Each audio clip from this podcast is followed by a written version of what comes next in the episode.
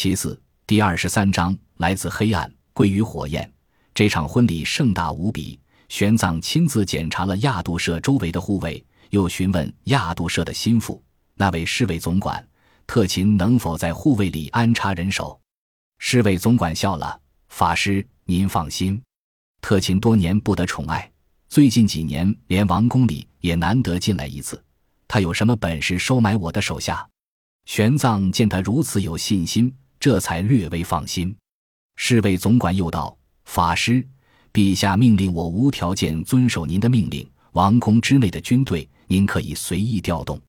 法师有什么指令，请下达无妨。”玄奘没想到亚度社对自己信任到了这种地步，更觉得肩上担子太重。贫僧也没什么指令，只有一点：任何一只瓶子、罐子，但凡能装东西的。不准接近陛下。侍卫总管虽然不解，却凛然奉行。玄奘想了想，又道：“除了两位王子，其他十岁左右的男童也一概不准接近陛下。”是。侍卫总管慨然道：“请法师放心。”主持祝祷仪式时，亚度摄协辛可贺敦在玄奘的狮子座下拜谢。玄奘特意看了这位辛可贺敦几眼，他没见过高昌公主。但这位可贺敦一看就带有汉人的血统，美貌如花，不可方物。刚主持完仪式，就见屈志胜满头大汗的从人群中跑了过来，一见着玄奘，连口气也来不及喘：“师傅，师傅，大魏王平找到了。”玄奘大吃一惊：“在哪里？”城西北的一座仙祠内。屈志胜崇拜地望着玄奘师傅，果然神算。弟子从税官那里打听到，这半个月从北方进城的商队足有二十一家。弟子便到商队里逐一查问，他们大多居住在客栈，其中有一个粟特商人，名叫阿里布，去仙子礼拜后就住宿在那里，一直没有回来。弟子便寻找这个阿里布，果然在城西北一座极为荒僻的仙子找到了他。弟子不敢惊动他，就赶来找您。玄奘深深吸了一口气，好，咱们这就去会会这个阿力布。此时新婚大典已经接近尾声，倒也平静无比，没有任何事情发生。玄奘又向那位侍卫总管交代了几句，便带着屈志胜去那座仙祠。此时已经黄昏，苍茫的落日照耀着古老的吐火罗城，集市正准备散去，经营一天的商人愉快地盘点着一天的收获。回家的行人则步履匆匆，狭窄的街道上充满了人世间平凡而使人迷恋的生活气息。玄奘和屈志胜带着达摩之的突厥骑兵在街道上疾驰，艰难地通过集市，朝着西北而行。吐火罗城北高南低，往西北走是一路上坡，走得不快。仙祠在一座土丘上，周围荒凉无比，只有这一座寺庙静静地耸立。有一种被遗弃于世界的凄凉。到了那座仙祠附近时，日色已经昏黄，映照在庙宇的屋檐上，闪耀着金黄的色彩。距离仙祠还有一里，玄奘便让屈志圣和达摩之停下，自己也跳下马，慢慢的向仙祠走去。附近路过的行人诧异的望着他，一个和尚走进拜火教的寺庙，的确有些让人不解。玄奘没有在意。平静地走上了庙宇的台阶。这座仙祠很小，只有一座大殿，也有些荒废了。或许是距离人烟之地比较远，香火并不旺盛，墙壁上的彩绘也有些剥落，有一股凄凉的感觉。这时候，仙祠的门关着，玄奘走到门前，正要拍门，却吱呀一声开了。一名祭司头戴高高的白帽子走了出来，身后还跟着一个商人，想来便是阿里布。两人用拜火教的礼节向玄奘施礼，请问您是唐朝来的玄奘法师吗？那祭司道：“阿弥陀佛，贫僧正是。”玄奘并没有惊异，平静的合十施礼。祭司没有说什么，将身子侧到一边：“神已经等待您多时了，法师请。”玄奘沉默的走了进去。祭司和商人并没有跟进来，而是走到门外。轻轻地关上门，跪在门前，面朝太阳的方向，口中诵念着晦涩的经文。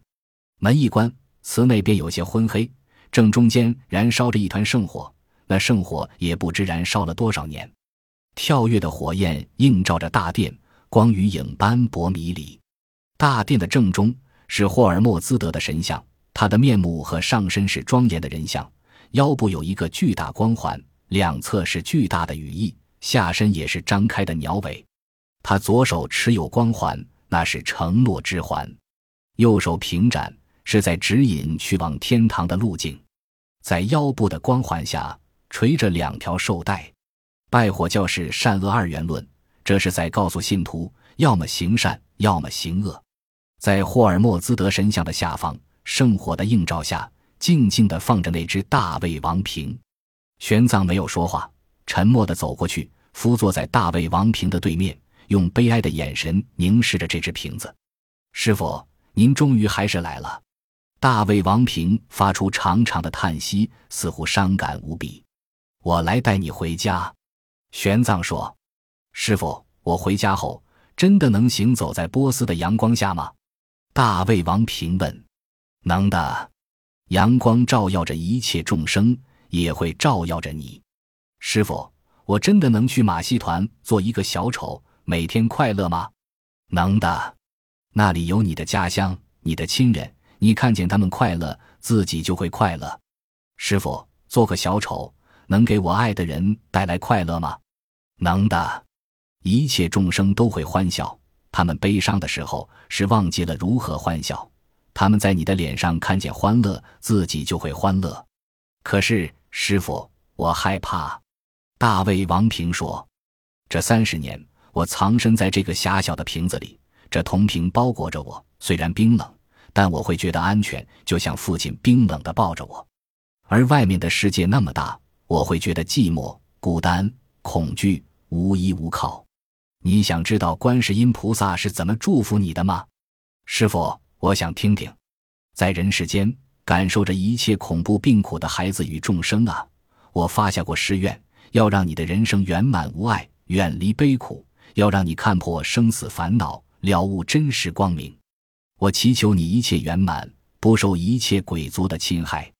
玄奘低声诵念着。他闭着眼睛，捻着佛珠，眼眶里涌满了泪水，似乎将这些年的修行、这些年的情感、这些年的虔诚，尽数融入这篇改头换面的大悲咒里。师傅，大卫王瓶里发出呜呜的哭声，瓶身的花纹诡异地变换，朝两侧无声无息地划开。那个令人悲伤的肉球滚了出来，在地上慢慢摊开，化作人形。阿树赤身裸体地站着。已经满脸泪水，他呜咽着抱住玄奘，放声痛哭。玄奘慢慢睁开眼睛，他没有说什么，从随身带的一个包袱里取出一套衣服。阿树，这是我特意为你做的衣服。我知道，总有一天你会穿上这身衣服，自由地行走在阳光和人群里。来，试试合不合身。